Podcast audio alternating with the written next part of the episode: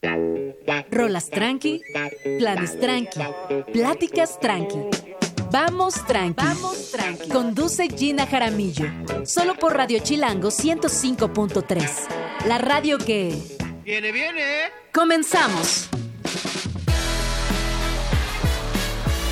Muy buenos días, son las 11 de la mañana en punto. Mi nombre es Gina Jaramillo y me da muchísimo gusto saludarles.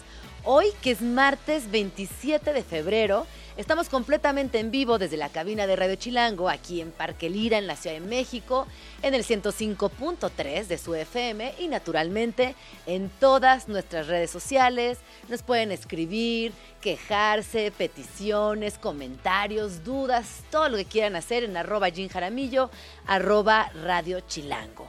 El día de hoy eh, tenemos un programa muy especial, pero antes de contarles todo lo que va a suceder, quiero felicitar a mi mamá porque es su cumpleaños. Mamita, muchas felicidades, que cumplas muchos más, que seas muy feliz y obviamente agradecerte porque eres la mejor mamá del mundo y todo lo que soy es gracias a ti. Así que mamita, feliz vida, feliz cumpleaños y que todos tus sueños se hagan realidad, que tengas un año muy creativo, muy divertido, muy bailable y lleno, y lleno de amor. Aquí te están mandando también besos porque sabemos que cocinas delicioso, amamos lo que nos preparas. Y te mandan también muchos besos aquí, mamita. Así que gracias por cocinarnos y por hacernos tan felices todos los días de nuestra vida. Te amo. Bueno, ahora sí, ¿qué va a pasar el día de hoy en Vamos Tranqui? Pues es Día Mundial del Trasplante de Órganos y Tejidos y para hablar de esto me acompaña aquí en la cabina el doctor Ramón Jaramillo Politrón. De esto estaremos platicando más adelante. Si ustedes tienen alguna duda sobre trasplante, siempre han querido saber algo al respecto o incluso son, son pacientes trasplantados o están en algún eh, proceso, es momento de preguntar todo lo que quieran saber. También hablaremos con Daniela Catrileo, ella es una escritora chilena acerca de su más reciente libro titulado Chilco, una historia conmovedora, una historia que además está cobrando mucha relevancia en las conversaciones literarias en nuestro territorio y de esto estaremos hablando más adelante. También hablaremos de Va de Nuez. Tenemos entrevista con José Apo, uno de los creadores de esta puesta en escena. Y para cerrar en nuestra sección Desmadre, cuando ya no es cosa de niñes, focos rojos de violencia entre menores. Un temazo, así que no se vayan porque esto apenas empieza y es martes. Vamos a meterle mucha energía porque a veces los martes, híjole, se atoran un poquito, pero este no. Este es diferente, este va a fluir, así que vámonos tranqui y escuchemos Lawful de The Cardigans. No se vayan.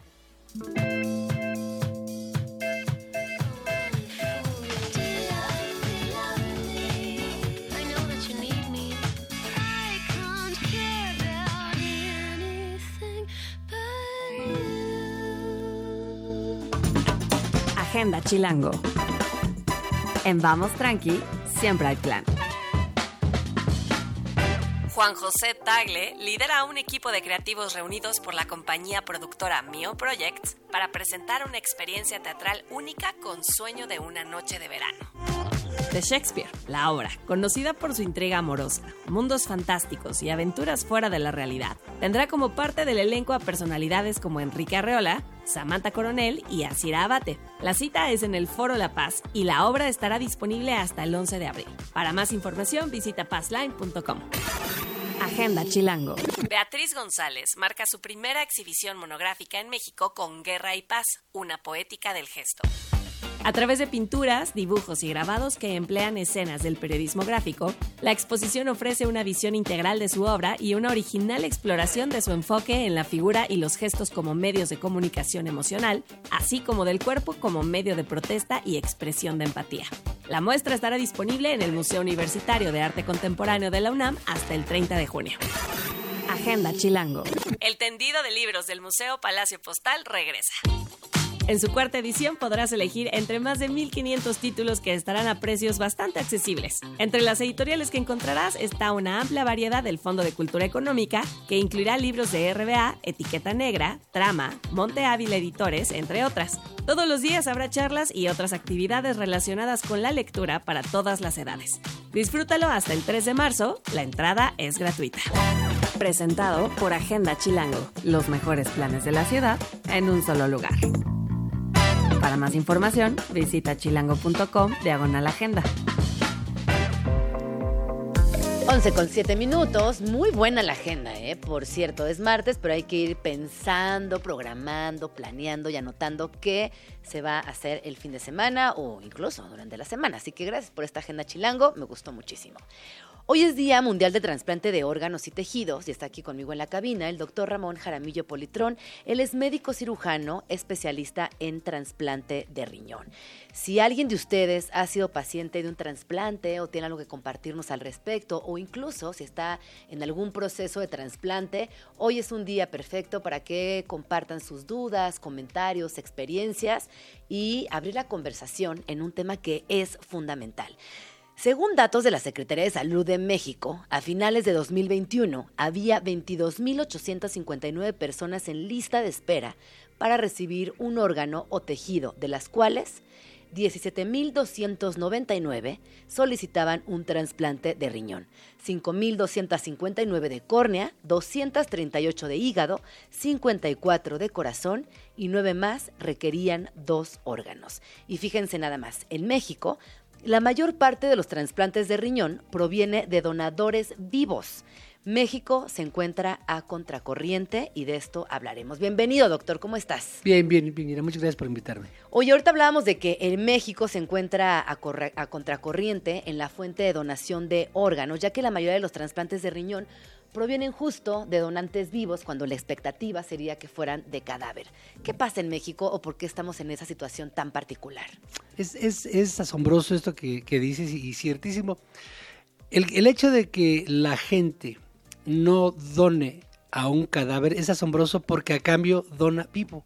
Es decir, nosotros en, en la carrera hemos visto cómo compadres, padrinos, cuñados, donan a, sus amigos y no necesariamente sus familiares.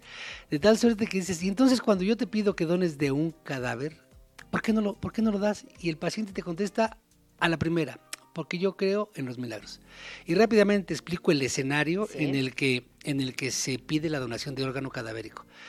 Te platico rápido un caso que tuvimos allá a finales de los 80, mediados, mediados de los 90 más bien, cuando una muchacha estaba en la Facultad de Medicina, eh, piden su tira de materias en la universidad y, se desmaya.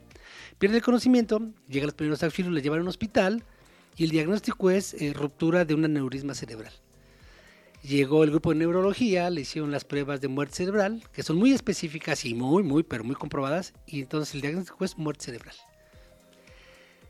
Llega la mamá, llega el papá, estamos está el grupo de, terapia y de neurología con ellos unas horas, les dan el diagnóstico y les piden la donación. Imagínate el impacto, el impacto eh, familiar cuando tu hija, claro.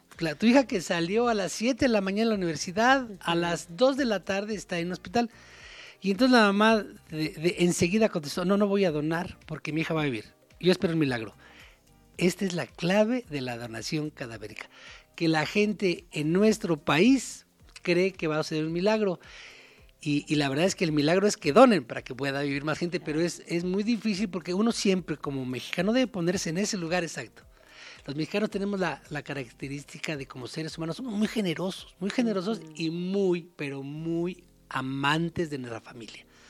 No hay un mexicano que yo recuerde que diga, yo no quiero a mi hijo. No, no existe. Yo no quiero a mi hermano. Sí. No, no digas a la mal, papá. Y aún así, cuando aceptan, es, ese es el, verdadero momento en que dices, gracias, gracias a esta persona que sí entendió, porque sí entienden bien, ¿eh? Sí entienden bien que la muerte cerebral es casi irreversible, bueno, es irreversible, perdón, en el 100% de los casos. La muerte cerebral es un diagnóstico absoluto. Pero ¿cómo se le explico a mi corazón? ¿Cómo, ¿Cómo, digo, no, pues es que es mi hija o es mi hijo, es y es el otro caso de los accidentes, ¿no? Del, muchacho que sale de fiesta, se fue en la noche, chocó y pasó eh, lo, el accidente y el niño tiene muerte cerebral, el muchacho. Claro. Estos son los ejemplos clásicos de por qué la gente no dona. Claro.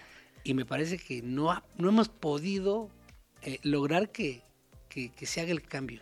Que eventualmente yo creo que con campañas más próximas y conversaciones como esta ayudarán a que también las personas entendamos que donar es una posibilidad de dar vida. Oye, doctor, cuéntanos, ¿cuándo fue el primer trasplante de riñón en México? En México fue en el año de 1963, en el Centro Médico Nacional, el doctor Federico Ortiz Quesada, con un grupo en aquellos tiempos de maestros extraordinarios de la cirugía, hace el primer trasplante exitoso. Antes, en 1951, en Boston, el doctor Murray hace el primer trasplante de, riñón en el mundo en pacientes gemelos. ¿Por qué gemelos? Pues porque compartían toda, toda, toda la historia genética. En México ya no fue de gemelos, pero fue muy exitoso. Y a partir de ahí el avance es fenomenal de, de, de, un rechazo inicial de casi el 60% a un rechazo casi del 0% en el primer año. ¿Por qué se da eso?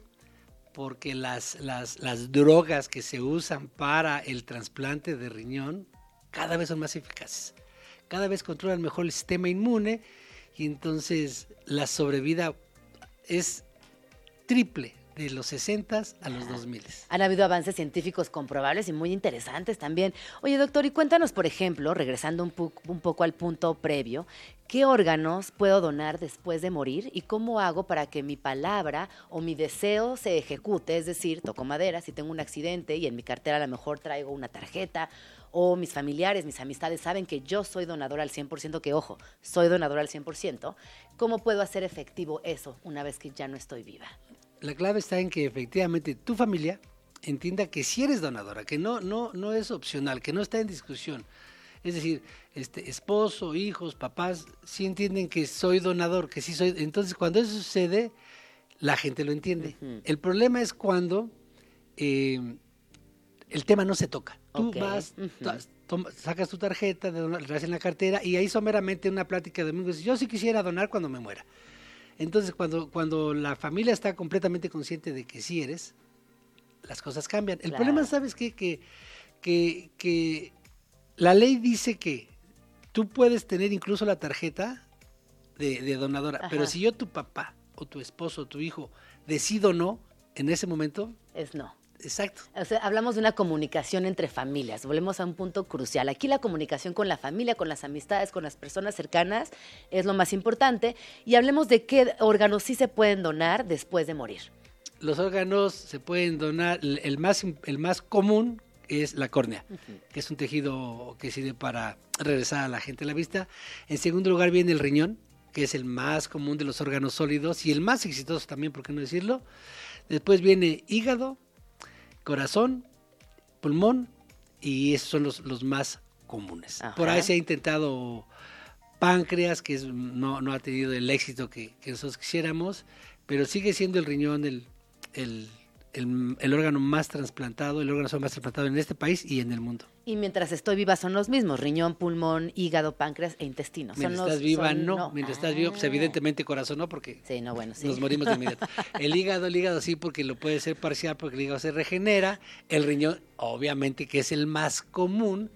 Porque son dos, entonces vamos a quedar con uno y estar perfectos con un riñón. Exacto, has dado el clavo. Los órganos dobles, cuando nos diseñaron, esa es la perfección del diseño puedes vivir sin un ojo, puedes vivir sin un pulmón, puedes vivir sin un riñón y sin un brazo. Los órganos dobles, yo creo que el diseño eh, fue tan, tan exacto que dijeron, estos la gente podrá sobrevivir.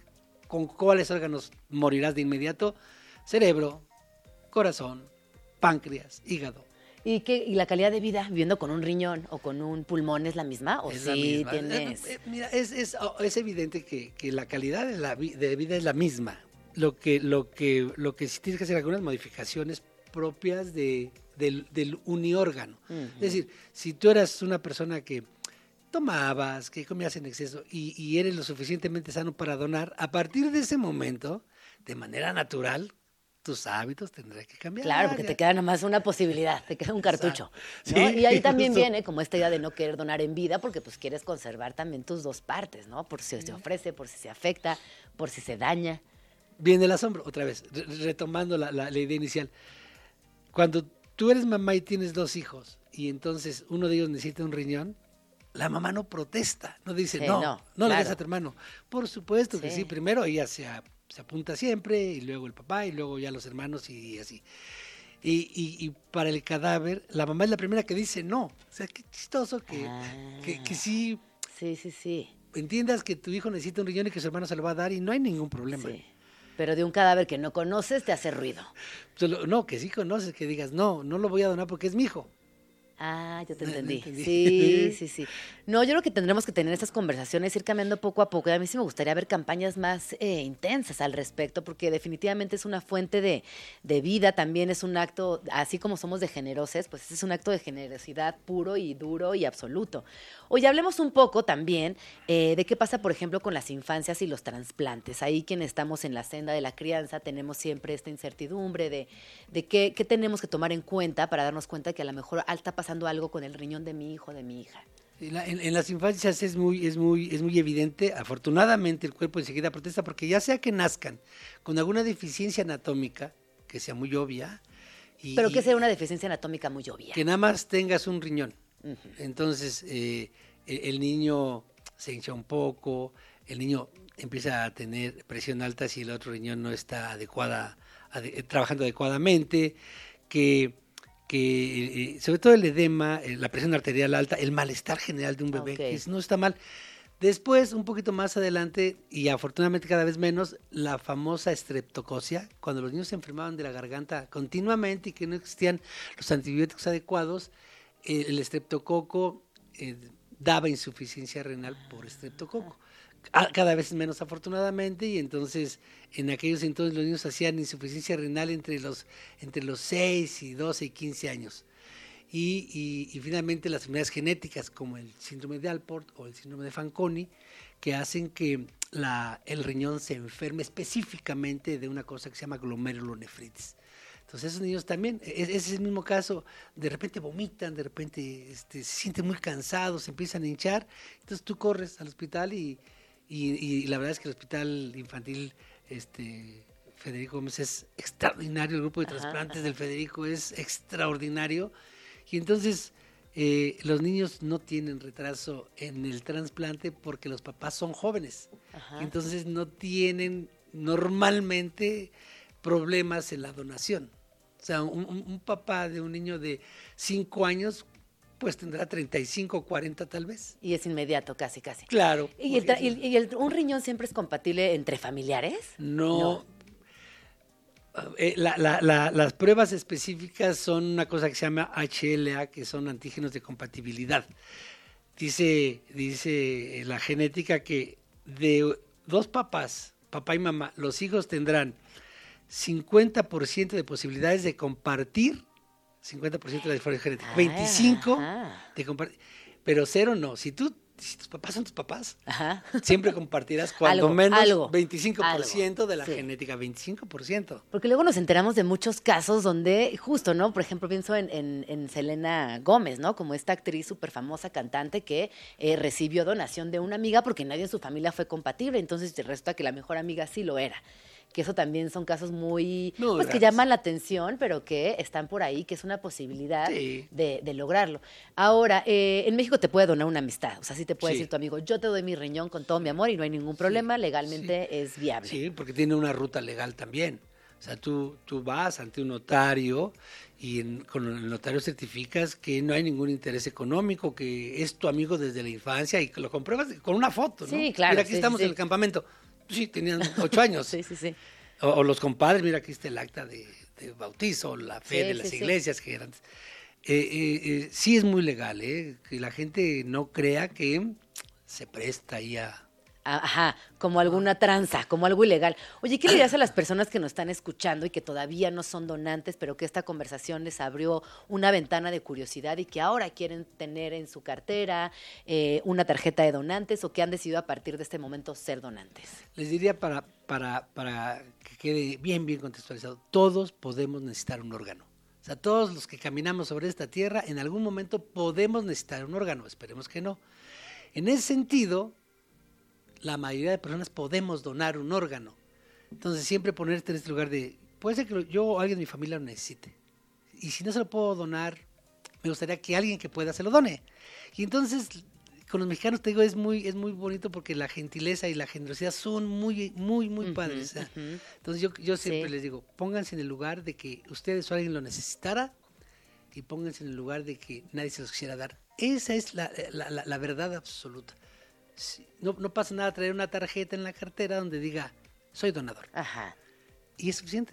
Con eso es más que suficiente. Así que, bueno, esto también es una, un llamado para que entren al universo de la donación y eh, hablemos también rápidamente de la donación de tejidos que, y donación de células, que ese es otro universo dentro de la donación. Sí, es, es otro, otro lugar muy específico. Ahora, eh, el, el tejido más común que eh, lo platicábamos ahorita antes de empezar, que es la sangre, ¿no? que es un tejido que se dona y se debe de donar con muchísima más frecuencia de, la que- de lo que se hace, porque la sangre se recupera.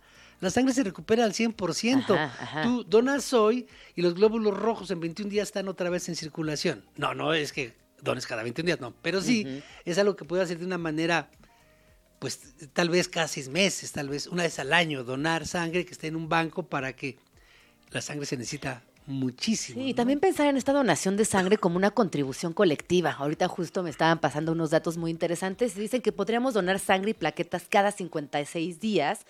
Eh, y con este acto a lo mejor pensar en justo lo que acabas de decir, hoy por ti, mañana por mí, tengamos un banco de sangre muy concurrido donde no caigamos en la emergencia, porque siempre es esto. Oye, una tía está hospitalizada y tiene un tipo de sangre que es muy raro y por favor, quien pueda, venga ahorita urgente corriendo. ¿Qué pasaría si cambiamos nuestros hábitos pensando en donación y hacemos esto que tú dices? Una vez al año. Con eso es más que suficiente. Vayan, donen sangre una vez al año y créanme, van a hacer la diferencia. Toda la población si lo hace, las condiciones de sobrevida mejorarán, porque la sangre es muy, muy necesaria en muchísimos padecimientos. ¿Qué otro hay? Médula ósea por ahí, células madre. ¿cuál Médula hay? ósea, por supuesto, médula ósea para los pacientes con, con enfermedades como la leucemia, como este em, el se me va el nombre, ahorita te digo. Eh, hay, hay- los más comunes son córnea, Ajá. médula ósea, Sí, sangre, sí. hueso. Ajá. Que hueso es un órgano sólido, ¿eh? Y este y nada más células madre, por supuesto, ¿no? Pues ahí está, esta es una invitación para que donen, para que le entren al tema. Y a veces pareciera que son estas conversaciones tan lejanas o que, o que surgen durante la emergencia y en esa emergencia que impacta a un círculo social específico, a una familia, se replantea. Pero en realidad hoy estamos celebrando, y digo celebrando porque es importante, el Día Mundial del Trasplante de Órganos y Tejidos. Así que por favor, eh, tómenselo en serio, háganlo parte de su vida. Y doctor, muchas gracias por venir, doctor Ramón Jaramillo Politrón, médico cirujano, especialista en trasplante de riñón. Muchas Muchísimas gracias. gracias por venir. Ah, vamos tranqui, vamos al corte, son las 11.25 y volvemos. Estás escuchando Vamos Tranqui con Gina Jaramillo en Radio Chilango. ¿Un impro? ¡Ay! Son las 11 con 29 minutos. Le estaba contando ahorita fuera de la cabina, creo que el, el lunes, no, el viernes les platiqué de este libro que empecé a leer que se llama Un Mundo Sin Nombres, de Sandra Newman. Y quiero decirles que ha sido toda una reflexión en torno a este mundo tan triste y tan doloroso sin la presencia de los hombres. Por otro lado, también eh, es muy fuerte entender cómo en, en- bueno, en esta, en esta ficción, eh, la escritora Sandra plantea un mundo muchísimo más justo, muchísimo más sano, muchísimo más respetuoso, mucho más seguro, pero por otro lado también es un mundo más aburrido, es un mundo incompleto sin estos hombres. Eh, yo les recomiendo que lo lean. Básicamente eh, inicia planteando tres escenarios. Una señora que está en un campamento con su hijo y su marido. Estos desaparecen y ella tarda mucho en darse cuenta. Otra chava que está viendo la tele y de repente dice, ay, está muy raro en la tele, como que se cayeron las cámaras, hay un ruido de fondo. Y otro, otro escenario donde está eh, otra mujer con su hermano celebrando su cumpleaños número 40 y el hermano le dice, oye, ahorita vengo, voy al baño y no vuelve. Y ahí se da cuenta que el hermano no está, lo busca por toda la casa, sale a la calle y cuando sale a la calle, caos, porque todas las mujeres, todas las niñas, todas las abuelas, todas las mujeres que habitan este planeta están buscando a sus hombres. ¿A dónde se fueron? ¿Qué pasó? ¿Hay posibilidad de que regresen? Y esto plantea el libro que inicia un 26 de agosto a las 7.14 de la mañana. Es una historia muy bonita, es una historia muy inquietante también. eh, y evidentemente hay muchas preguntas que se responden desde el thriller y la ciencia ficción, pero también obviamente desde el feminismo y las nuevas narrativas. Así que se los recomiendo ampliamente. Yo no conocía a Sandra Newman, eh, he estado investigando acerca de ella y muchas personas la reconocen como una de las voces más lúcidas de las letras americanas. Eh, ha tenido varias novelas y sin duda también esta es importante porque aborda un tema que seguramente hemos imaginado alguna vez, pero ya leerlo nos confronta con muchas también de las preguntas que tenemos desde las nuevas narrativas feministas, desde las nuevas narrativas diversas, sociales. Así que bueno, Un Mundo Sin Nombres está publicado por Sex Six Barral, así que bueno, ya lo pueden encontrar en las librerías. Vamos a Rola cuando son las 11 con 31 minutos. Esto es Nada Temes de Ferraz y volvemos.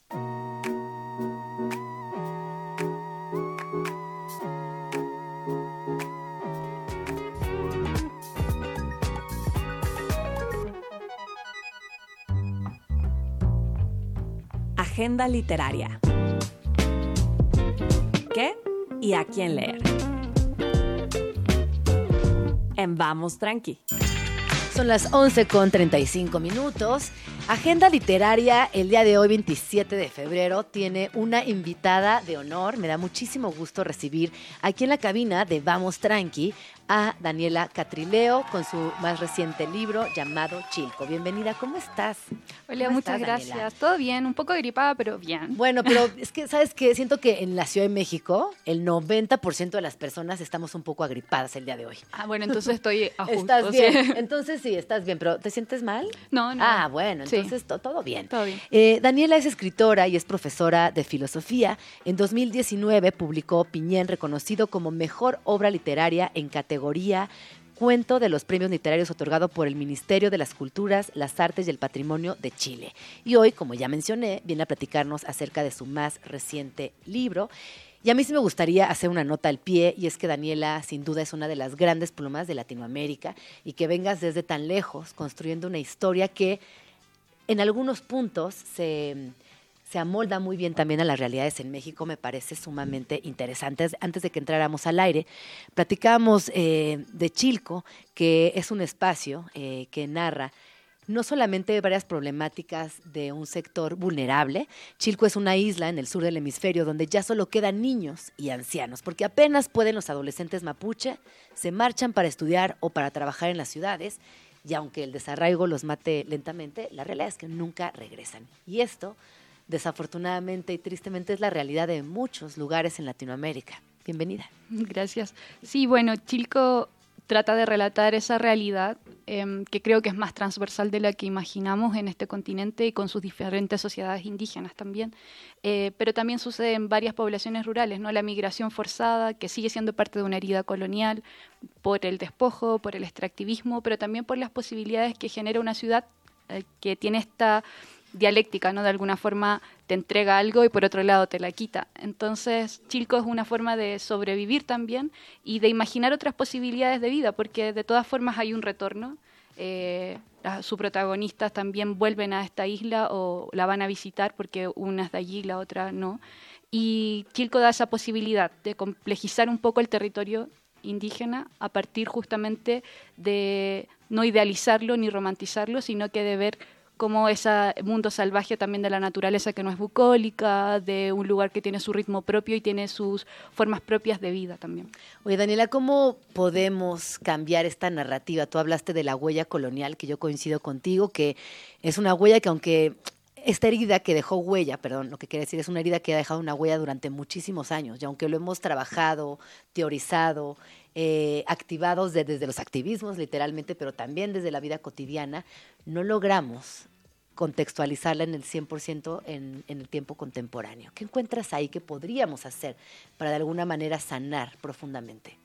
Yo creo que los procesos de creación van de la mano un poco con intentar que esta herida colonial también, primero, reconocerla, porque reconocerla es una primera parte de tomar conciencia del lugar que habitas en el mundo, de tu historia, de tu memoria, del pensar memorioso, ¿no?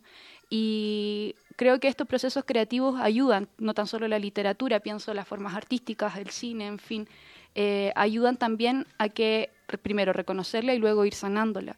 Eh, ahora, sanar esta herida no creo que sea desconocerla, ¿no? sino que mantener allí su memoria y al mismo tiempo ir imaginando posibilidades nuevas de emancipación, que a veces son incluso cotidianas, ¿no? Son micropolíticas, de pronto no son cambiar superestructuras. Y eso tiene que ver en finalmente en cómo nos reconocemos, formamos alianzas, articulaciones entre colectividades. El pensar memorioso, me gusta mucho pensar en esta, en esta posibilidad un tanto onírica, pero viable. ¿Qué pasa con tus personajes dentro de Chilco? En, en esa posible narrativa. Sí, bueno, su protagonista es Mari, que es, es la nieta de una migrante peruana, ¿no? Entonces esta, esta migrante peruana, su abuela, no reconoce su em, componente indígena. Y Mari empieza a tener, sí, esta curiosidad y esta búsqueda porque hay huellas, ¿no? Están las palabras andinas que se van colando en el lenguaje de su abuela, hay ciertas manifestaciones culturales en las comidas, en las formas de hablar, en fin. Y Mari siente esta cuestión como haber sido despojada en su mesticidad ¿no?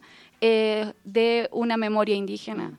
Y empieza a buscar cada vez más estas huellas que se van colando porque su abuela no reconoce justamente su origen eh, y al encontrarse con Pascal y con Leila, que son otros personajes que están acá, la empujan un poco también a este impulso de reconocimiento y de complejizar un poco más su realidad. Entonces, claro, hay quienes en el libro tienen un poco más, em, yo diría, fuerte ese reconocimiento al lugar que habitan, a su origen, a su historia, pero también está Mari, que quizás se parece mucho más a quienes habitan también las ciudades y quienes no tienen del todo claro el lugar que ocupan en el mundo. ¿Dirías que alguna de estas grandes personajes se, se, parece a ti? ¿Te reflejas en ellas? Intenté hacer algo contrario, mm. porque más bien mi proceso como mujer mapuche que pertenece a una sociedad indígena ha sido siempre de reivindicación de ese lugar y mi familia nunca me ha ocultado el lugar de donde vengo, ni, ni siquiera por la migración que tuvimos que sufrir como muchas otras familias, al contrario pero sí eh, tengo muchas amigas, personas conocidas que por supuesto eh, no cargan esta memoria histórica como si la carga mi familia, ¿no? que han olvidado su cosmovisión, su lengua y de alguna forma también han intentado buscarle a través de eh, alianzas o articulaciones o amistades, ¿no? A través de los afectos con otras personas que sí comparten ese componente. Es una búsqueda. Yo creo que mucha gente, más allá de si pertenece o no a una sociedad indígena, trata de buscar algo en sus pasados, en sus historias recientes, que les hagan sentido también. Acabas de tocar un tema que me, que, me, parece que es muy notorio para quienes habitamos en grandes nodos urbanos, como, pues, como la Ciudad de México, como Santiago. Eh, que de repente estamos en una ciudad muy cosmopolita, como nos gusta llamarle, y, no nos encontramos, no nos hallamos. En realidad que ese cosmopolita pareciera que nada más revuelve ¿no? la sopa, pero no, no, no nos identificamos mayormente. Sí, yo creo que una de las importancias de pensar cómo estos mestizajes descolonizados tiene que ver justamente en que la mezcla no sea un componente que disuelva todas las formas que están allí, ¿no? sino que reconocer parte de raíces, reconocer eh, encuentros que a veces son complejos, reconocer qué eh, memoria también indígena aportamos todos, más allá de reconocernos o no como indígenas. Me gustaría que andáramos un poco en esto del mestizaje descolonizado, que hoy parecieran dos palabras que se encuentran y que nos invitan a una reflexión muy profunda y, e importante. Es que justo esto, hace, una, hace un par de semanas em, estuve en Miami y yo me encontré con una generación tercera, segunda, tercera generación de migrantes que ahora son chavos que nacieron en Estados Unidos, que físicamente son latinos pero que hablan inglés, su lengua, ahora su lengua materna, no materna, su lengua materna es español, pero la lengua que utilizan en el día es inglés. Sin embargo, a diferencia de sus papás, están muy orgullosos de ese español y les gusta el reggaetón y lo bailan y lo vibran y lo comparten y están muy orgullosos, pero vienen de una generación y media donde todo era ocultar, patear, esconder, anular, borrar ese mestizaje, borrar esa huella, borrar esa historia. Y que hoy reconozco con, mucha, con mucho asombro, pero también con mucho gusto, que las generaciones están cambiando y que este mestizaje descolonial también está ocupando un lugar central en las conversaciones. ¿Qué piensas de esto? Sí, yo coincido con que hay nuevas generaciones que también mm, intentan de alguna forma recoger memorias que para sus familias que las antecedieron también fue complejo, ¿no? Y doloroso. Es que exactamente, o sea, eh, hay un racismo que fue terrible, que tuvieron que vivir en carne propia, eh, obviamente todos los componentes coloniales que operan en las grandes ciudades también, las jerarquías, las posiciones de poder, en fin. Entonces, como formas de resistencia incluso eh, y de sobrevivencia, muchas familias tuvieron que ocultar sus lenguas, ocultar su origen, y ahí también fueron asimilándose a las sociedades en las que vivían, blanqueándose, diríamos. ¿no? Blanqueándose, claro. Entonces creo que hay algo importante en las nuevas generaciones, al menos en las sociedades indígenas también ocurre, que hay generaciones que no aprendieron a hablar sus lenguas madres porque sus abuelas o sus madres no quisieron enseñarles para que no vivieran en carne propia los que ellas vivieron en las ciudades, ¿no? Pero creo que ahí hay un signo de rebeldía importante y que también recoge un poco eh, el orgullo de portar este tipo de manifestaciones culturales o estas historias. Entonces creo que las nuevas generaciones sí tienen esto más claro eh, y creo que con de alguna forma también intentan que la lengua o que las canciones o que las expresiones culturales diversas que las habitan puedan reivindicarlas, Claro. ¿no? Como reivindicar también el lugar que ocupan. Y creo que eso es importante, ser conscientes de su historia, de sus memorias, de su cuerpo y también de todas las historias que están para atrás, porque no, no partimos de una tabula rasa, ¿no? Somos parte de un engranaje muy importante de procesos culturales que nos antecedieron, históricos, políticos, y gracias a ellos también estamos acá. Totalmente. Oye, platícanos un poco de Mariana y Pascal, que son tus dos personajes y que nos dan una gran lección también a lo largo de las páginas. Sí, bueno, Mari, como comentaba, es como esta mujer que es joven y que es secretaria en un museo. em, vive allí, es parte como también de su familia andina, pero que su familia andina no reconoce su origen indígena. Y Pascal es quien viene de Chilco, ¿no? Es la persona originaria de Chilco y que trabaja como carpintero.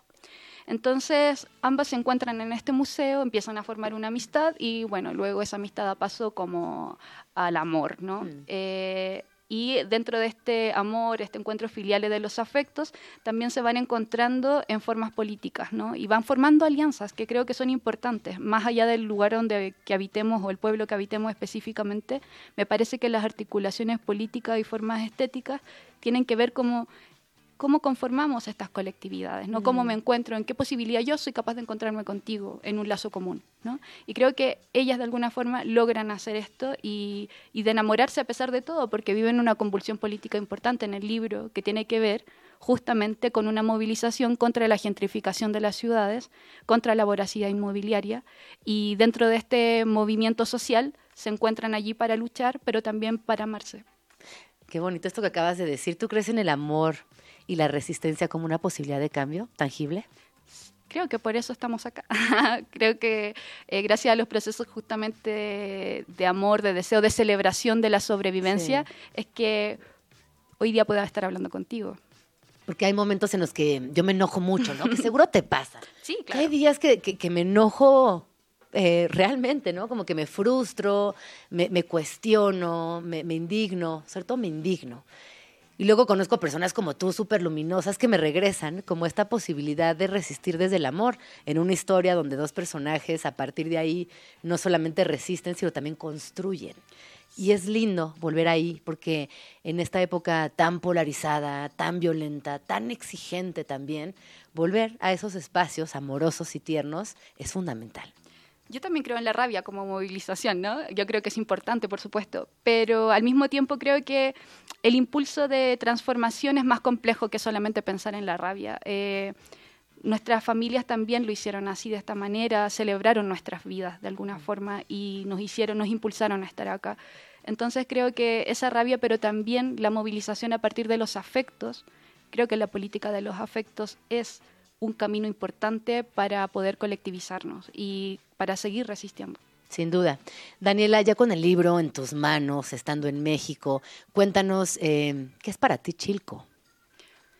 Uf, para mí ha sido una sorpresa Chilco porque, bueno, les digo, Chilco es una palabra que viene de la lengua mapuche, en Mapuzungún significa algo así como aguachento, algo que está aguado. Eh, es una flor que acá también parece que Pero hay. que está aguado, pero como que estás triste o, o No, como no, que está aguado, como Es estás algo- poco animado. Es ¿o algo aguado como húmedo, como que está compuesto por agua. ¿ya? De hecho, Chilco, Ah. el componente co significa agua.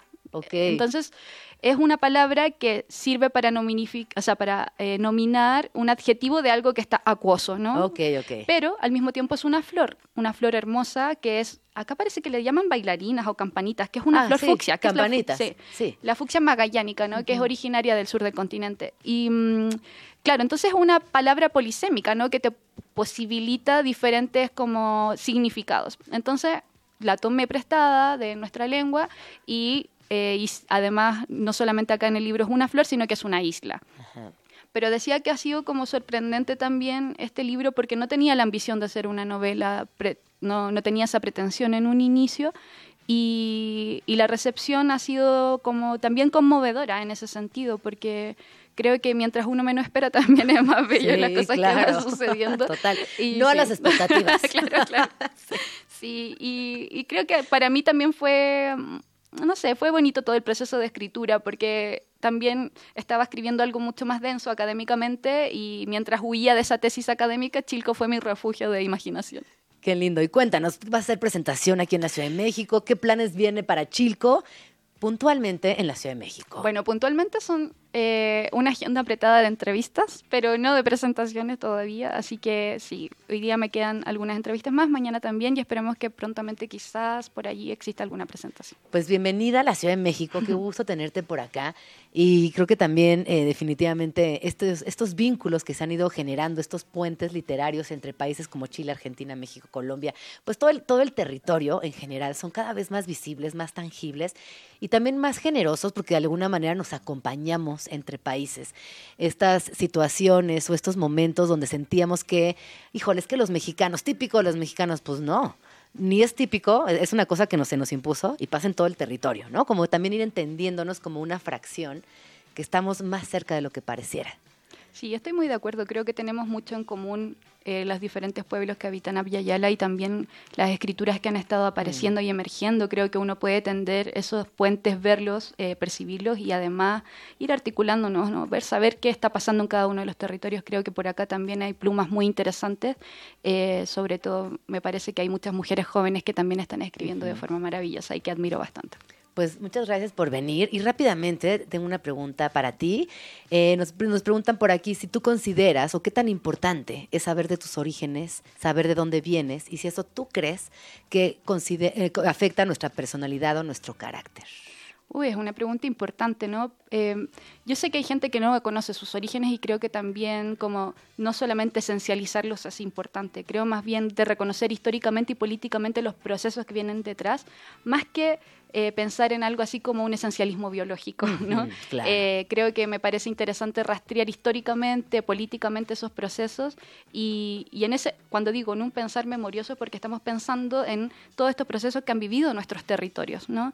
Eh, si uno va para atrás, no solamente en nuestra familia, sino de qué manera son los componentes de nuestros pueblos, de nuestras sociedades, eh, y que nos impulsan a seguir pensando hasta el día de hoy en cómo imaginar un futuro a través de esos procesos del pasado, como que no, no nos despojamos de ese pasado. El pasado está con nosotros y nos permite orientarnos hacia esos futuros que imaginamos. Creo que eso es lo importante de tener en cuenta estas raíces o estos orígenes de formas políticas. Me gusta esto de, de pensar nuestros, nuestros orígenes de formas políticas, porque ahí también vamos a poder encontrar respuestas para nuestros presentes. Yo pienso en esta condición, esta crisis, por ejemplo, del agua, de la tierra, Ajá. que persisten y que prevalecen y que pareciera que de repente en estas conversaciones hemos cambiado o hemos sido más generosos, más justos con nuestras poblaciones y resulta que no del todo. Sí, creo que todos estos procesos como anti-extractivistas que también tienen las comunidades hace muchos años han sido otras formas de resistir en sus territorios, pero también de generar conocimientos, ¿no? La resistencia no está dada por sí sola, sino que va generando formas de vida, va generando posibilidades de conocer epistemologías propias de los territorios y de los pueblos. Y mm, creo que en esos reconocimientos podemos orientarnos, porque lamentablemente pareciera que seguimos repitiendo Sí. algunos procesos que no son tan buenos. Pero sigamos conversando, porque creo Sí. que también en esas conversaciones, eh, hablo desde un lugar muy optimista, podemos generar claves fundamentales para cambios significativos. Muchísimas gracias, Daniela. ¿Tienes redes sociales donde podemos seguirte y estar pendiente de todo lo que suceda con Sí, Chico? sobre todo uso Instagram, cerquita de las nubes me pueden encontrar por allí. Ay, qué bonito todo tu Instagram. Pues ahí está, arroba cerquita de las nubes, Daniela Catrileo. Eh, Chilco es el nombre del libro y está publicado por Six Barral. Ya no nos dio tiempo de comentar la portada. Sí, yo quiero comentarle igual rapidito. Es de la autora mapuche Paula Coñopan, una gran artista contemporánea, y es una performance que se llama Descubrimiento, que lo pueden encontrar en YouTube. ¿Y de qué va rápidamente? Sí, es una en su comunidad. eh, su abuela la entierra en la, como en ese agujero y después la vuelven a desenterrar. Entonces creo que es una forma simbólica de pensar justamente el origen. Qué bonito, muchas gracias. Me gusta todas las referencias que haces y los cruces con, con otras, eh, otros discursos estéticos, ¿no? Muy cerquita del arte también. Así que bueno, ahí está Chilco, búsquenlo, sin duda un libro que van a disfrutar mucho. Gracias por venir a Vamos Tranqui. Ay, qué emoción. Vámonos al corte, 11 con 54. Estás escuchando Vamos Tranqui con Gina Jaramillo en Radio Chilango. Son las 11 con 56 minutos y antes de entrar directo al mediodía, voy a escuchar una canción. Esto es Súbitamente de Dulce y Agras. No se vayan.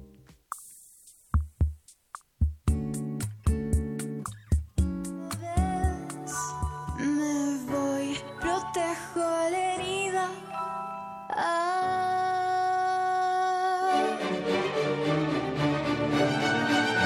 Agenda Teatro. En Vamos Tranqui. Ya es mediodía, seguimos aquí en Vamos Tranqui y vamos a hablar acerca de teatro, porque ya saben que nos fascina, nos fascina involucrarnos en todo lo que sucede respecto al teatro en la Ciudad de México. Y me acompaña aquí en la cabina José Apo, él es escritor de teatro, cuento y poesía. Lo pueden seguir como arroba dabarteatro, ah, da, de, bueno, ahorita me dices tú, como, como, como teatro breve, perdón, me atoré. Eh, bienvenido, José. Vamos a platicar acerca de Va de Nuez, que es este proyecto que de entrada suena increíble porque son cuatro obras en una misma función. Y cuéntanos exactamente qué son cuatro obras en una misma función. Ay, hola Gina, Hola, muchas gracias ¿cómo por la invitación. No, sí estamos aquí felices de estar. No, de verdad, muy agradecidos. Pues mira, eh, nosotros somos parte de una fundación que se llama Dabar y llevamos pues em, 13 años haciendo esto, teatro breve. Empezamos cuando todavía no existía ni lo de teatro en corto y eso que ya conoces. ajá. Sí, entonces eh, eh, se, los- se nos ocurrió, vamos a hacer un formato diferente, vamos a hacer obras breves, pero vamos a presentar varias en una misma función. O sea, no es como en el teatro en corto, que te metías a ver una función y salías del cuartito, te metías a otra, a ver la otra obra y así. Aquí no, aquí te sientas y ves cuatro historias que a veces están relacionadas y a veces no. Y, y pues no importa, ¿no? O sea, tú vas, te sientas, te disfrutas ahí todo y ya. Y si no te gusta una, pues te va a gustar otra. O a lo Oye, mejor pero las pues cuatro. como la vida Sí. misma, ¿no? O sea, a veces estás aquí en la cabina y sí coincidimos en este espacio que se llama Vamos Tranqui, pero al mismo tiempo allá hay una historia, y acá hay otra, y acá hay otra, Es ¿no? Siento que ah, siempre hay como esto en la vida cotidiana y a veces no, no, no nos percatamos hasta que viene alguien como tú y nos plantea esa posibilidad. Eh, pues sí, muchas gracias. Así, pues así es. Entonces estamos invitándolos ahorita, eh, bueno, tenemos esta temporada, es la del 2024, que se llama Va de Nuez, y sí son cuatro obras breves, pero como te digo, tú te sientas y ves las cuatro. A ver, y cuéntanos, ¿qué vamos a ver en cada una? Cuéntanos un poquito de cada una. Bueno, va a se ser muy poquito, porque si no, o sea, si hablo de más me van a... Sí, no, no, no. a- No, no, no, me no, dan- no spoilers, Cuello, me dan cuello, sí, sin, sin spoilers. Son cuatro obras. La primera se llama La Azotea. Ujú. este, Que esa la escribiste tú. Esa la escribí yo, sí, sí, sí, abrimos con una obra mía. Y son dos personas de limpieza que no entienden por qué sus patrones no comen jamón. Ok. Así te lo voy a poner, Ajá. nada más. Ajá. Pero bueno, obviamente hay un enredo ahí y bueno, está muy simpática. O sea, la gente se ríe, la disfruta muchísimo. La segunda obra se llama La Prueba y esa es de Hugo Joffe, que Hugo Joffe también es nuestro productor. Es que Ajá. aquí las- en esta fundación le hacemos de todo. ¿eh? Sí, pues Sí, sí. o sea, somos una fundación así chiquitita, sin fines de lucro, entonces nomás nos movemos ahí con donativos, ahí este, mendigando, ¿no? Que nos ayuden para poder montar nuestras obras. Entonces la segunda obra se llama La Prueba, que es de Hugo Joffe, y esa es, pues, es una, es una pareja, ¿no? Y es una joven enamorada que se juega el todo por el todo. O sea, así Ok. ya, de plano. Así dijo, ya, va. A quemar las naves. A quemar las naves. Ajá. Ya, que pase lo que tenga que pasar, Y ahí verán qué pasa. y Ahí verán, qué, pasa. sucede. Sí, sí, sí, sí, sí. La tercera obra, que es muy divertida, esa es una farsa, se llama Ojo por Ojo, está escrita por Jacobo Levi. Y esa, bueno, son dos matrimonios que se encuentran casualmente, entre comillas, en un restaurante y que tienen algunas venganzas pendientes, ¿no? Ok. Entonces, sí, también o es sea, todas son comedia, o sea, todas son, o sea, todas son muy divertidas. Sí, la, la segunda a lo mejor no tan comedia, o sea, sí, sí tiene tintes de comedia, pero ese es un tema un poquito más seriezón. Ok, ok. Las otras tres, sí, sí, son así. Ok. Sí son muy divertidas, sí, Sí. son hilarantes, o sea, sí, la gente se ríe y lo disfruta. Pero además es un humor fino, negro, raro. Sí, o sea, no es el inteligente. sí. Bueno, yo, yo digo que es inteligente, bueno, espero que la gente lo tome así. Sí es una, sí es algo diferente. Ok. Y, Y la, la- cuarta también es tuya. También es mía, sí. Eh, se llama La Fuga. Y en esa, em, pues, es una misteriosa mancha aparece en la pared de la cocina. O sea, hay una fuga de agua Ajá. y entonces sale una mancha en la pared y eso dese- desata toda una cosa muy bizarra, muy chistosa. Ajá. Que como una, como una manchita de un milagro o algo así. No te voy a decir. No me digas, te tienes toda la nada. razón, no me es digas. una mancha, o sea, es una fuga de agua, sale una mancha y este ya le salen hongos y le salen cosas. Y, entonces, y pues una pareja que no está en su mejor momento, entonces es el detonante El- para sí. muchas cosas, ¿no? Oye, yo estoy leyendo por aquí, eh, José, algo que me llamó mucho la atención. Y es que tú estudiaste ingeniería electrónica en la UAM. ¿Cómo terminas en teatro? ¿Cómo, Ay. cómo es tu mudanza hacia las artes escénicas? No, bueno, es como muchas personas nos pasa. Empezamos, empezamos por un lado y terminamos por otro, es donde la vida nos va llevando, ¿no? Sí, no, mira, lo, lo que pasa es de que em, yo siempre he sido amante del teatro. O sea, desde toda la vida voy mucho al teatro, voy Sí. mucho al teatro, voy mucho al teatro, ¿no? O sea, me encanta ver de todo. Y en uno, cuando se funda esta fundación, cuando se funda la fundación, cuando eh, empieza la fundación, eh, deciden que se va a hacer un taller para escribir, ¿no? Vamos a escribir Mm, teatro. Y entonces mi cuñado, que estaba allí en ese taller, me dijo, oye, hay un taller que va a ser impartido por Jimena Escalante dramaturga, así, mis respetos, ¿no? Entonces yo dije, ay, wow, ¿no? Es Jimena, porque yo ya sabía de la obra de Jimena, la, la seguía, me encantaba. Entonces dije, ay, ¿puedo ir? Por lo menos ahí como de oyente, o menos para conocerla, así, así Ajá, yo, así como yo, así, da- hacerle reverencias, ¿no? Ajá. Y me dijo, sí, sí, sí, ven, vamos, ¿no? Entonces, pues ya me metí al taller. Ah, Bueno, conocí a Jimena, obviamente no había escrito en mi vida. Ajá. Había escrito otras cosas, porque se ha tomado talleres de, de- de redacción. creación y- literaria, y, sí. cosas así, Sí. ¿no? Este, sí, en las universidades de las Américas he estudiado cosas son así, ¿no?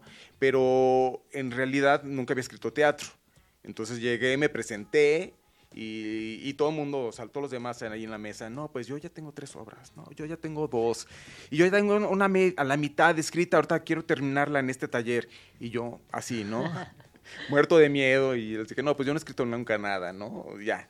Pero bueno, eh, la verdad es que como que me aventé y dije, bueno, voy a escribir, ¿no? Sí. Y bueno, todo el mundo escribiendo ahí sus dramas y sus cosas así. Yo dije, no, yo me voy sobre la comedia. Y, y, Y pasó. Y, pasó.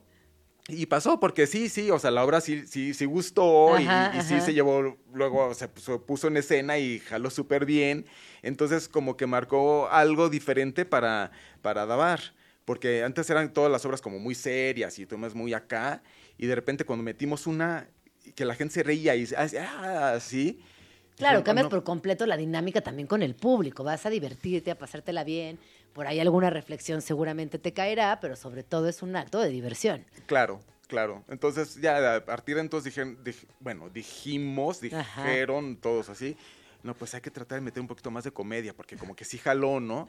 Y entonces ya, o sea, poco a poco se ha ido filtrando más la comedia de lo que estamos escribiendo. Ay, pues qué ahí maravilla. Se agradece también mucho tener estos Claro. espacios donde nos podamos reír a gusto.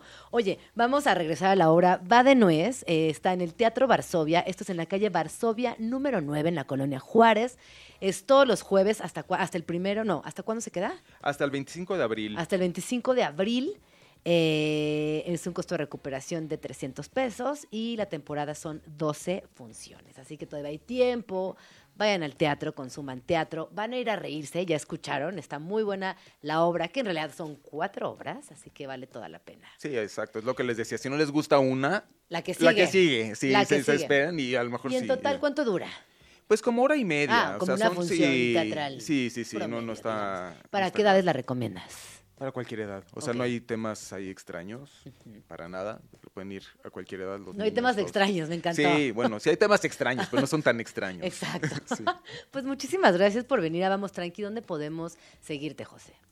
Pues mira, tenemos las redes sociales de Dabar, que son este, eh, bueno, pues nos pueden seguir en Facebook, que es Dabar MX, en Instagram, que es Dabar Teatro Breve, y en ex Twitter, Ajá. Twitter ex, no sé qué, que es. Dabar MX, ahí nos pueden seguir también.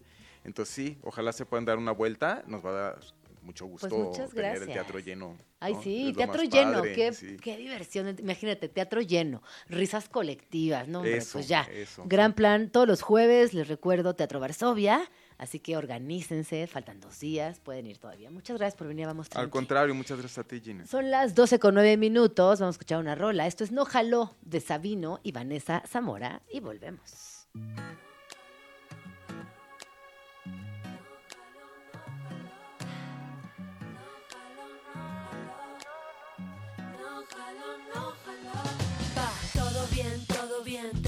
Que todo bien, los dos le echamos muchas ganas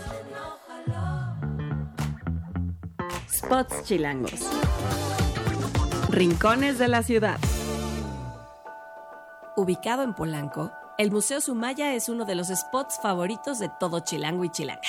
Es un valioso sitio cultural enfocado en la difusión del arte nacional e internacional de todas las épocas y estilos. La iniciativa de crear este espacio nació en honor a Sumaya Domit Gemayel. El diseño del edificio del Museo Sumaya, a cargo del arquitecto Fernando Romero, se inspiró en la idea de crear una estructura futurista que se destaca en el paisaje urbano de la Ciudad de México. Este proyecto cuenta con tres recintos. La Casa Guillermo Tobar de Teresa, uno en Plaza Loreto y probablemente el más famoso y visitado, el ubicado en Plaza Carso.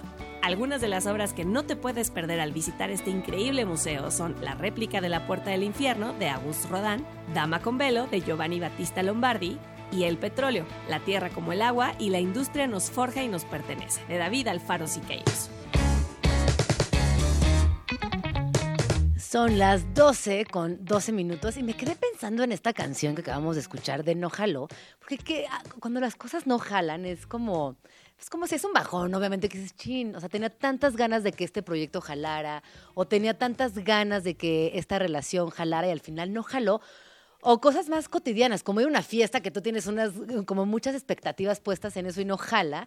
Y ese no jala, la verdad, no tiene por qué ser negativo, ¿no? Eh, yo pienso que va vinculado con la inseguridad, quizás, que ponemos, o con las expectativas, tal vez. Pero bueno, somos seres imperfectos, todos somos distintos, eh, tenemos también muchos reflejos. Ya a veces ese no jaló y tú lo platicas con alguna amiga, tú dices, ¿qué? Pero si ese proyecto fue súper exitoso, ¿no? Yo lo vi, me pareció que era lo máximo, y tú dentro de tus inseguridades piensas que no está jalando algo, ¿por qué? Pues un reflejo tuyo. Fíjense que estoy leyendo un libro que se llama El acto de crear una manera de ser de Rick Rubin, que yo no lo conocía a él, pero resulta que es músico y que ha ganado una serie importante de Grammys. Eh, es productor discográfico estadounidense, ha ganado varias veces el Grammy y eh, escribió este libro que justamente en alguno de los ensayos habla sobre las inseguridades. Y me parecía interesante como traerlo sobre la mesa y, y no, no tirarnos, ¿no? Como al, al piso por algo que salió mal o por algo que intencionamos con muchas esperanzas y que al final no salió como queríamos, porque también a veces pueden ser este, jugarretas de la mente, obviamente, pero también eh, a veces son lecciones y decir, bueno, pues sí, no jaló, salió fatal, pero bueno, vendrán cosas mejores y eso sí, ¿no? Como que seguir trabajándolas eh, y no darnos como por vencidas. Ya sé que esto a lo mejor suena un cliché, pero es neta. O sea, yo creo que es, es importante que como seres humanos entendamos que la disciplina, seguir intentándolo, ay, no saben, ayer, eso está muy chistoso.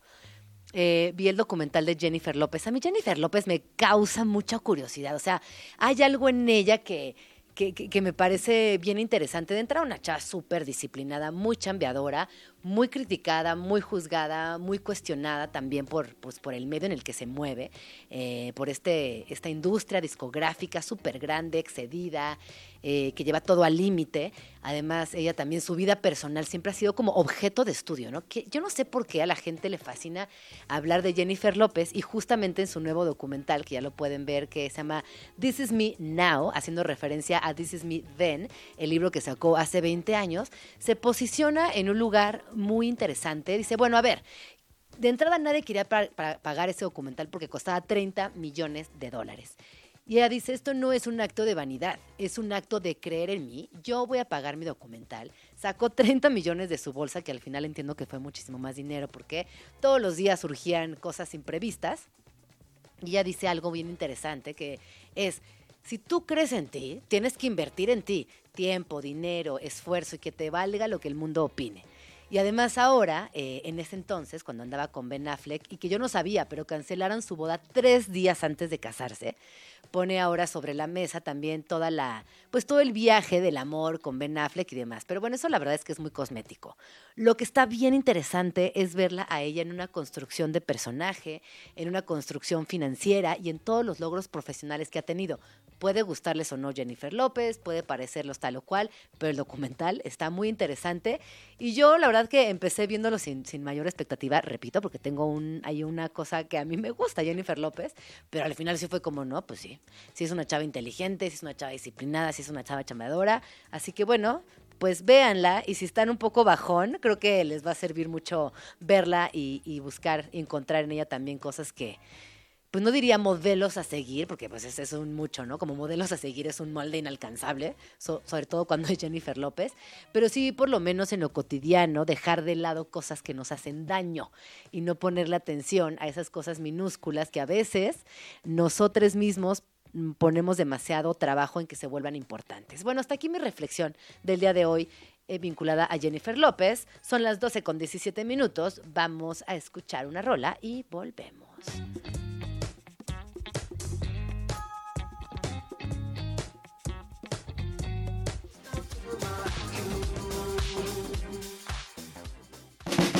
Marcha.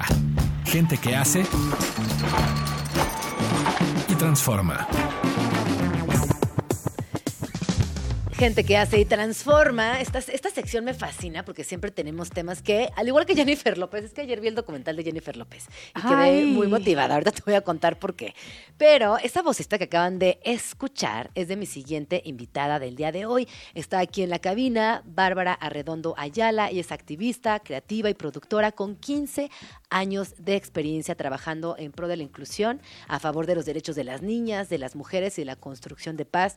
Además, ha colaborado en muchísimos proyectos internacionales eh, y es cofundadora de proyectos que buscan promover el poder económico, la representación en los medios y liderazgo de las niñas y mujeres y tanto más. La verdad es que has hecho una labor impresionante. Bienvenida. ¿Cómo estás, Barb? Gracias, Gina. Escuchándolo de tu voz se siente importante. Ah, eres importante. Así que. Gracias por no es tenerme voz, aquí. Es todo lo que has hecho con los años, mi reina. No, me encanta estar contigo. Gracias por este espacio. Hoy vamos a hablar de uno de tus proyectos que cada vez ha ido tomando más relevancia, tiene un espacio importante en esta ciudad y en la conversación a nivel Latinoamérica y también, por qué no decirlo, internacional. Un summit llamado Decididas, que este año viene con todo. Viene con todo. Pongamos en contexto a las personas que están escuchando y cuéntanos del origen de este proyecto. Decididas es un proyecto que iniciamos hace cinco años, Olga Segura y yo. Olga es productora de cine. un beso a Olga. Un besito, Olguita. Y nace con la intención de crear conciencia de la toma de decisión y promover modelos a seguir en América Latina. Eh, yo cuando crecí buscando referentes, usualmente me aparecían mujeres de otros continentes, no necesariamente de la TAM. Y no es que no hubiéramos tenido esos talentos acá, pero creo que en los medios en ese momento la narrativa no estaba en el storytelling, darles el lugar que se merecen. Aquellas otras pioneras que también estaban tratando de abrir brecha, ¿no? Como muchas están hoy. Y, No, y te diría que en los medios de comunicación, pero también en la academia, es una realidad. No estábamos escribiendo nuestra propia historia. Para nada. De hecho, hay un dato súper interesante que es, bueno, históricamente las mujeres hemos sido 52% de la población, pero solamente ocupamos 0.5% de las páginas de los libros de historia.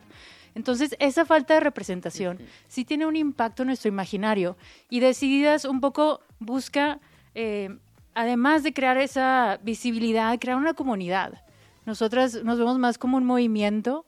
Eh, el, proyecto nace con entrevistas digitales, están en nuestro canal de YouTube, entrevistamos a 25 mujeres de diferentes generaciones, diferentes liderazgos, tuvo mucho éxito y desde entonces queríamos hacer un tipo de summit donde pudiéramos convocarlas a todas. El año pasado tuvimos el primero, justo en estas fechas, 28 y 29 de febrero.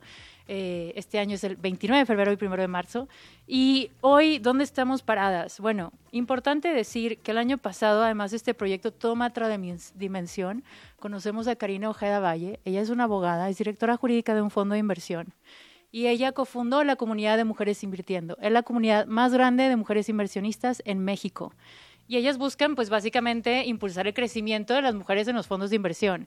Y como emprendedora, yo soy cofundadora de una fintech, también tengo una casa productora, está Decididas, como activista, me toca moverme en muchos ámbitos. Me di cuenta que estamos trabajando ah, con mucho esfuerzo, pero de manera aislada. Entonces las abogadas se juntan con las abogadas, las actrices con las actrices, y, y la verdad es que de fondo la problemática es más o menos la misma. Y viendo las datas que nos dicen en México y América Latina que tenemos los peores índices de violencia de género, cómo esto al final tiene que ver con el impacto económico, un tema de seguridad nacional y un tema de salud pública, pues esto tiene que ver con todas las áreas de nuestras vidas. Entonces, decididas puntualmente, reúne al mundo del sector de capital privado, a las empresarias, a las inversionistas, a las financieras, con la industria creativa. Eh, nuestro, un poco, nuestros ejes son negocios, creatividad, activismo. Es un evento único en su tipo en español en el mundo, me atrevo a decir, por la diversidad de conversaciones, porque la verdad es que el año pasado eh, tuvimos una gran respuesta de las personas presentes que muchas llevan años trabajando a favor de la equidad de género, pero entendiendo la problemática desde la perspectiva de salud mental. Claro. O desde la Sí. perspectiva de los grupos de mujeres indígenas o la perspectiva financiera. Y eso yo creo que es un mensaje que hoy más que nunca nos urge reunirnos con personas que trabajan desde lugares distintos a nosotras. Hablemos también del poder de las historias, ¿no? Porque cuando decías esto de las, eh, tenemos muy poca representación en los libros de historia, literal. ¿Cómo ayudan a cambiar nuestras realidades? Eh, ¿Cómo podemos profundizar en el poder de las perspectivas, de la diversidad y de la fuerza de la comunidad con detonantes que inspiran eh, y que también innovan? Las historias son clave. Yo creo que contar historias es lo que nos lleva a la raíz de- del origen de como personas. Nos reuníamos en círculos para seguir transmitiendo ideas de generación en generación y agarrarnos de lo que sea. Entonces, al final, cuando convocamos por medio, ya sea un espacio como este, como el tuyo, o contenidos digitales, o en un summit como tal, es una forma de seguir cultivando la mente y el espíritu de quiénes podemos llegar a ser. Porque creo que también la narrativa, eh, estudiando mucho el tema de por qué estamos así en la TAM, pues qué historias nos hemos venido contando. Y creo que eh, a- al menos lo que yo le he venido apostando estos 20 años es aspirar a creer que hay otras posibilidades. Para, sobre todo, sí para las mujeres, para los hombres también. Para las niñas. Para las niñas. Es una responsabilidad, porque gran parte del trabajo de Decididas, y lo dice nuestro, digamos, en nuestra misión es para futuras generaciones, crear oportunidades para ellas. Oye, eh, rápidamente, porque nos queda muy poco tiempo, ¿sabes cómo es la radio? Cuéntanos, por favor, los detalles de este summit, eh, cuándo, dónde, quién puede ir, toda la invitación para que el público asista. Este summit es en la Ciudad de México, este jueves y viernes en el Four Seasons. Eh, este, aún hay un- algunos boletos que pueden adquirir y te estreno la noticia que el summit también será transmitido sin costo online en nuestro canal de YouTube. También, pues, agradecerte a ti, Gina, que has sido aliada desde el día uno. Eres una de nuestras decididas aliadas y también aquí en la Casa Chilango. Entonces, quienes quieran ir eh, aún presencialmente, nosotras lo que ofrecemos es el poder del networking. Eso es estar a un paso de los diferentes liderazgos para fomentar estas conversaciones y alianzas.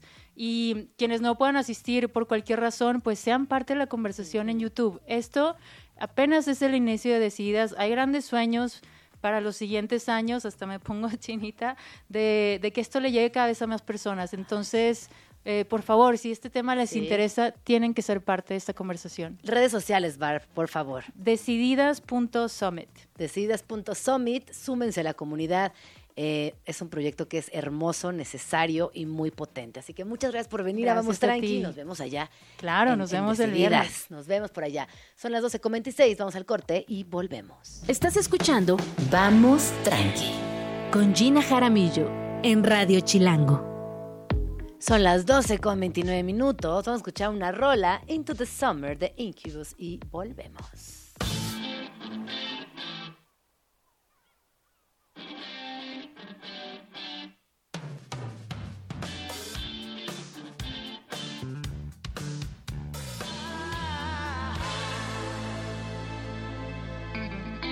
¿Ves? Madre. Crianza y maternidades. 12 con 34 minutos. Vamos a hablar de un tema que personalmente me emociona mucho, también me preocupa y sobre todo también me ocupa, ¿no? Porque soy madre y porque siempre tengo estas preguntas. El día de hoy me acompaña aquí en la cabina mi queridísima Carla Lara, que es abogada, activista, es mamá de cuatro, es colaboradora de Vamos Tranqui y sobre todo, y siempre lo reconozco, es una mujer que tiene un criterio muy amplio. Gracias a que es abogada, tiene la parte legal. Gracias a que es mamá, tiene la parte emocional. Y gracias a que tiene un sentido común, puede compartirnos desde un lugar sensato muchas experiencias. Bienvenida, Carla, ¿cómo estás? Gracias, Gina. Muy feliz de estar aquí, como siempre. Hoy vamos a hablar de un tema que tiene que ver con algo que sin duda nos preocupa a todas las personas que estamos en la crianza y son los focos rojos de violencia entre menores. Si hablamos de agresores menores, es decir, los pares de nuestros hijos, ¿de qué estamos hablando exactamente? ¿O qué se considera una conducta de riesgo? Danos ejemplos claros, por favor. Ok, vamos a hablar de menores primero porque de, de las personitas que vamos a hablar o vamos a ejemplificar son menores de edad, menores de 18 años, ¿no? Pares de nuestros hijos pueden ser sus compañeros de escuela, sus compañeros de actividades deportivas, miembros de su familia, que son personas que de momento y por principio nadie considera que son un riesgo, Claro. ¿no? que son, están en un círculo seguro. Pero estas personitas, estos menores, tienen banderitas rojas en su conducta cuando interactúan con otros niños y están como detonando conductas de riesgo que cuáles podrían ser. Aquellas que ponen en peligro, voy a usar esa palabra porque sí, finalmente se convierte en algo que puede pasar y altamente probable, la integridad, la, la seguridad que tienen ¿no? los niños o las niñas, el amor propio, el tema de tener, de sentirse amenazados en un ambiente, lo que normalmente podríamos tener banderas rojas de mayores o de adultos, porque tenemos más experiencia, porque podemos ser pues más manipuladores, porque podremos por ahí engañar a alguien que es más inocente que nosotros. Estos niños, estos pares tienen esas conductas, aunque sean de la misma edad. ¿Y qué serían? Como líderes negativos en realidad, porque la mayoría de las veces quien ejerce la violencia es alguien que tiene poder sobre el grupo, que tiene este liderazgo nato, que se puede dar el lujo también de maltratar a los otros y que nadie lo detenga. Yo pienso, por ejemplo, en infancias de 10 años o de Ujú. 9 años, donde todavía esta figura del líder es reconocible en enseguida y que pocas veces les ponen límite los mismos compañeros, aunque ya estén cansados del bullying o que les está diciendo qué hacer o que les dé instrucciones directas. ¿Qué pasa con este liderazgo negativo en las infancias? ¿Y qué pasa cuando es nuestro hijo quien es ese líder negativo también? Es que tocas un tema muy delicado, ¿no? Que de por sí el tema es sensible. El pensar que hay niños, niñes, me cuesta trabajo hablar inclusivo, pero adoro la inclusividad, lo aclaro, solo estoy practicando. Eh, en el tema de que hay niñes que pueden tener estas conductas, cuesta más trabajo cuando piensas que se puede ser tu hija, ¿no? Y que, y que lo aceptes, que te des cuenta. Porque yo siempre digo, todos sabemos qué bichito tenemos en nuestra casa y no nos gusta saber que nuestro bichito es venenoso o ponzoñoso. Sí. Queremos que sea de estos así todos lindos.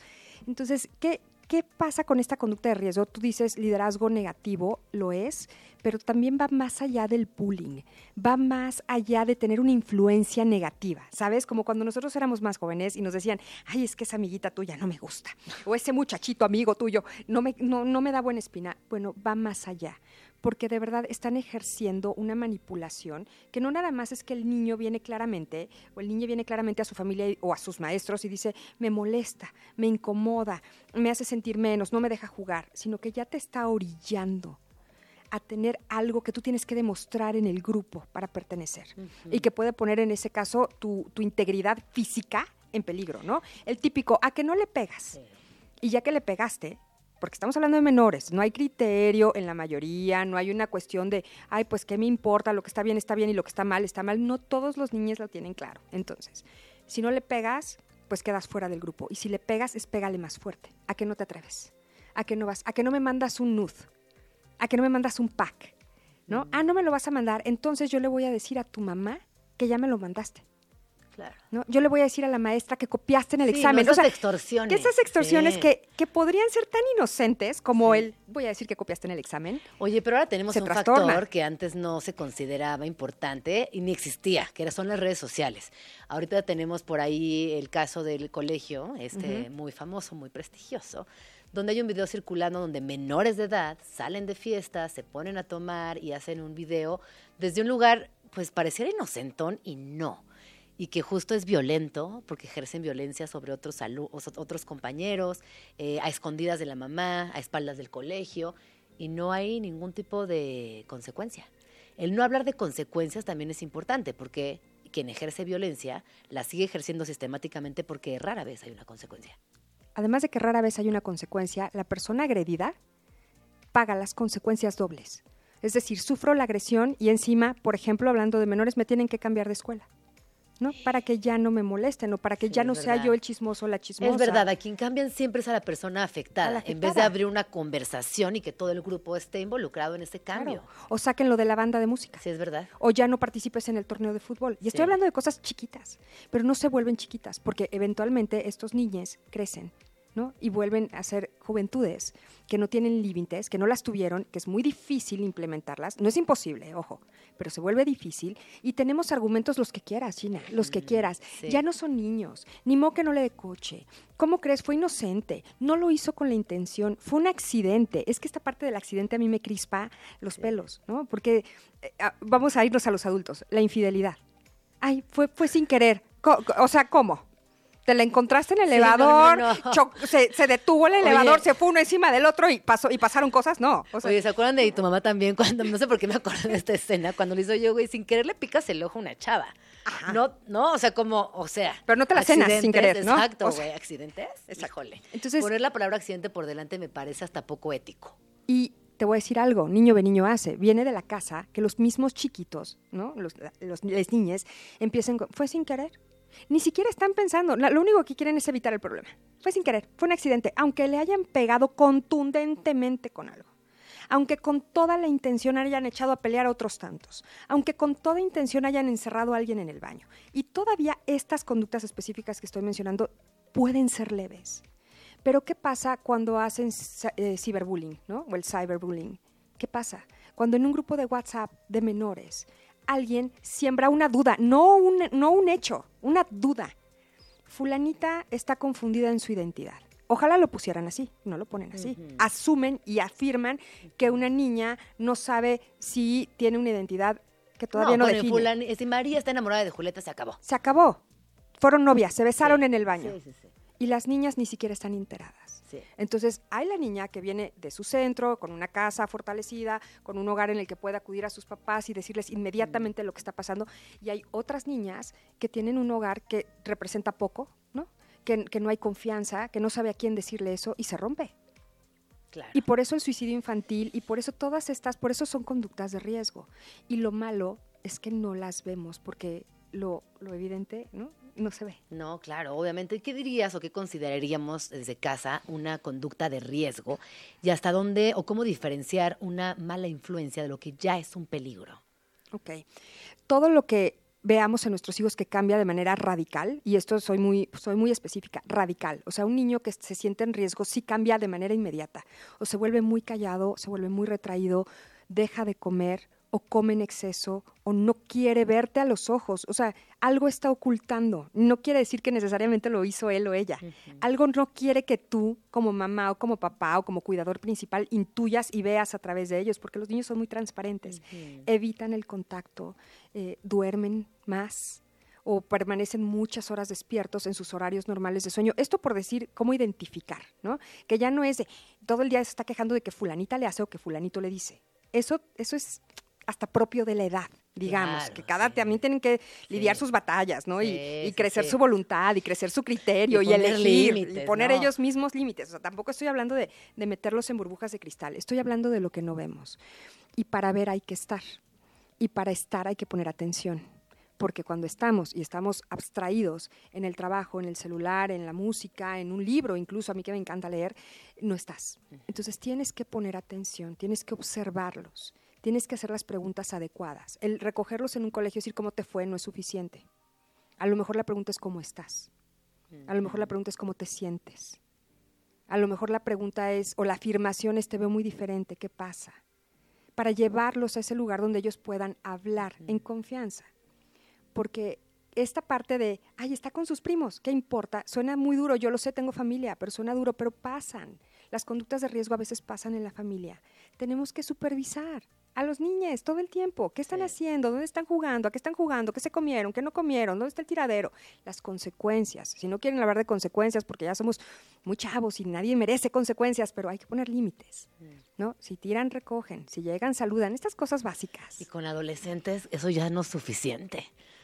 Con adolescentes cambia por completo la conversación y nos metemos en temas que ni siquiera conocemos porque la brecha generacional, la sonósfera, como aprendimos la vez pasada, eh, ya no conecta. No conecta, pero te voy a decir algo, no conecta porque tampoco queremos que conecte. Porque la paternidad y la maternidad solo es difícil para el que le importa. Mm. Entonces salir de esa zona, sonósfera, de confort, de no, no, ¿cómo conecto? Con la música, ¿cómo conecto? No quiero ser su amigo, quiero ser su papá, que yo lo digo mucho. ¿Cómo conecto? No, no voy a ir a sus conciertos. No, tienes que Claro, buscar la manera. ¿no? También, yo creo que no tengo todavía hijos en la, hijas en la adolescencia, pero debe ser muy divertido, ya no desde, desde el control o desde la prohibición, pero sí de acompañar. El acompañamiento en la adolescencia es muy bonito. Yo tuve papás que me mamás, papá y mamá que me acompañaron en mi adolescencia hasta donde pudieron, que fue casi todo el tiempo y se los agradezco, porque Claro. no solo tengo buenos recuerdos, sino ah, establecieron una, un puente de confianza que hasta el día de hoy está intacto. Además, hablar de valores, Gina, que parece que nos da pavor el valor, ¿no? Como si fuera algo anacrónico que de pronto va a salir de la caja de Pandora y qué voy a hacer si le hablo de lealtad, qué voy a hacer si le hablo de honestidad, qué voy a, qué voy a hacer si le hablo de respeto, cómo se lo voy a exigir. Eso ya no existe. Existe, es necesario, lo tenemos que reforzar, lo tenemos que llevar a la mesa. Nosotros mismos tenemos que actuar en congruencia, decir, hacer, Sí. pensar, demostrarlo y tener estas conversaciones. Esto es como una planta, ¿no? Ya sembraste, ahora vas a cosechar. En la adolescencia vas a cosechar. Y los expertos que no soy yo hablan de que es tu segunda oportunidad para arreglar las cosas que no diste o que no hiciste bien con tus niños muy chiquitos. Ok, qué bonito eso. Y eso es muy lindo. En lugar de estar viendo al adolescente como el animal fantástico inaccesible, verlo como el animal fantástico que quieres conocer. Eso está muy lindo. Yo me acuerdo cuando era adolescente que obviamente, y sé que me va a pasar, que hay mil cosas que no me va a contar mi hija, que no me voy a enterar de mi hijo, y está bien, también tienen su vida y tienen sus cosas hasta que estén en riesgo. Siempre y cuando no estén en riesgo, pues ya organícense, resuelvan, hagan, diviértanse. Pero cuando el factor riesgo se instala en la mesa, sí hay que hablar con mamá y papá. y aclararle para ti, en tu concepto de familia y de mamá, qué es el factor riesgo, ¿no? Sí, por, yo lo que les digo a los míos es, nada de lo que te puedas después avergonzar. Nada, pero no avergonzar por, por eh, cuestión ética, sino que tú dirías, esto yo me muero si lo ve mi mamá o mi papá o mi abuela o uno de mis maestros o mi hermano.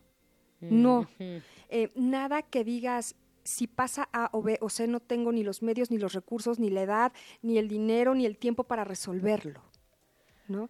Ese es el Sí. riesgo. Cuando yo, mamá o adulto responsable, voy a tener que resolverlo todo por ti, es una, es una cuestión de riesgo, porque tú no lo vas a poder manejar. Y si ya lo sabes cuando lo estás haciendo, si está en tu poder, evítalo. Y si no está en tu poder, pide ayuda. Sí. Pero que también yo creo que desde, desde em, la narrativa de la crianza, yo, por ejemplo, a mi hija y a mi hijo siempre les digo, bueno, tú no- yo siempre te voy a ayudar a resolver todo. No cuentas conmigo, pero ahorita que te escucho es decir, oye, casi todo podemos resolverlo, pero hay cosas que no. Así que ten mucho cuidado con eso, ¿no? Que se sale de las manos de cualquier persona. Y, y este eh, discurso también que puede ser como muy conservador, pero también decirles, las consecuencias las vas a pagar tú. Yo daría la vida para que tú no lo hicieras. Pero hay situaciones en, que, en las que yo no voy a poder hacer nada por ti.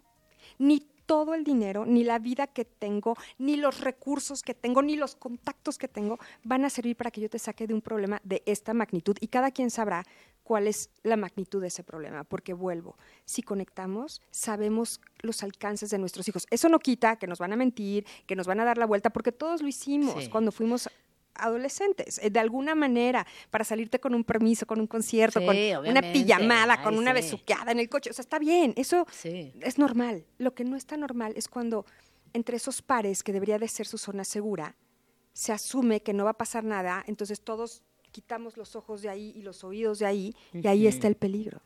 En los pares, ¿no? Los Porque pares. justamente uno piensa siempre que la agresión viene de una persona mayor, que eh, la mentira, el abuso viene de- del exterior y claro, hablar de los pares y, y conciliarnos con una con la idea de que es una posibilidad real, que el abuso, que la violencia, que el exceso, que todo viene también desde los pares es, es increíble. Es increíble y tenemos que hablarlo también, idealmente, hasta con los ambientes escolares. ¿no? Sobre todo en los o ambientes sobre todo en escolares. los ambientes escolares, porque de pronto, claro, cuando mi hijo o mi hija es el que salió raspado, ¿no? En la situación, pues es muy fácil. Eh, Entre comillas, porque vuelvo, no- nunca es fácil. Pero entre comillas es muy fácil porque puedo decir los hechos, puedo contar la historia, mi hija tiene que ser escuchado, etcétera. Pero cuando mi hija es el que provocó esa situación, no es tan fácil. Sí. No es tan fácil. Las escuelas a veces están atadas de manos, hay que decirlo, porque hay escuelas que quieren tomar medidas y los padres de familia dicen, óyeme, no, no es para tanto, fue un accidente, fue sin querer, no había la intención. Son- ya se disculpó, son cosas de niños. Sí, sí, sí, ¿no? sí, sí. Y, y otras tantas hay que hablar también entre, pues ojalá crear comunidades mucho más con una comunicación no violenta, porque también suena como muy básico, pero nadie, muy poca gente sabe comunicarse de manera no violenta. No, siempre está de por medio la amenaza, el, hasta la postura corporal, el inferir que yo puedo más que tú. Ay, no, pero hasta en casa, si no terminas la tarea, La amenaza. no sales a jugar fútbol, ¿no? O sea, es como todo el tiempo. También estamos desaprendiendo muchas cosas desde la crianza que a lo mejor recibimos y de la- las herramientas emocionales y psicológicas que tenemos, sean poquitas o muchas, hacemos lo que podemos. Mira, yo acabo de tener un caso con mi hija, que no, no voy a dar detalles, pero llegó hasta la escuela y era un caso muy sencillo de una, pues yo lo consideré una agresión, mi hija lo consideró una agresión, eh, entrando al baño chocaron, ¿no? Y otra otra chiquilla la mojó, pero era una conducta que se venía dando durante mucho tiempo. Entonces ya, nos citan por fin, ¿no? A las Sí, mamás sí, sí. por separado, por dicha, por separado. Y entonces eventualmente empezamos a llegar a la solución que se logró, pero también eh, una, una persona académica me dice, bueno, pero es que en un futuro, ¿no? Yéndose hacia el futuro. Entonces, me costó mucho trabajo también ser Sí. muy puntual. Yo que tengo tanta facilidad de palabra, así como que me armé de todas mis herramientas de comunicación y dije, a ver, estamos hablando de este caso específico.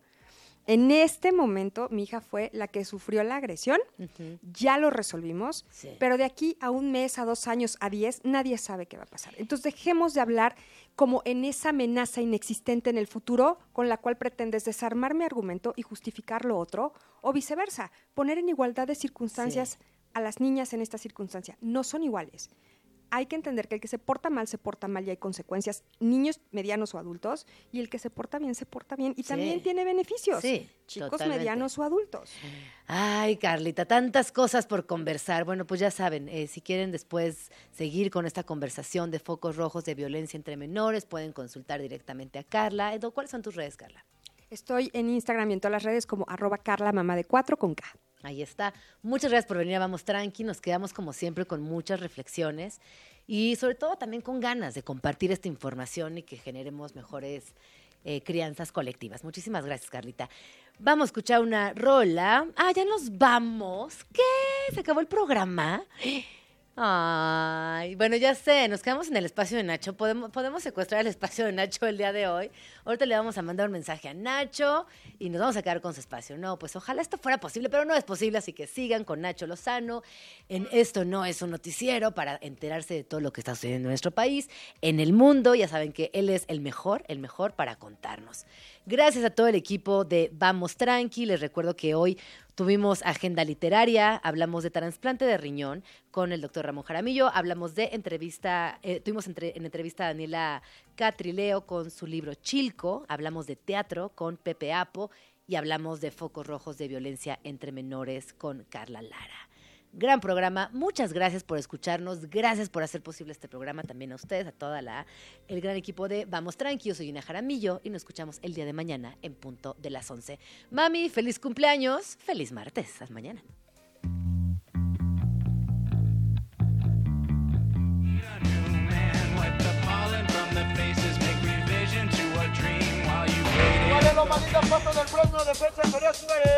Esto fue Vamos Tranqui con Gina Jaramillo.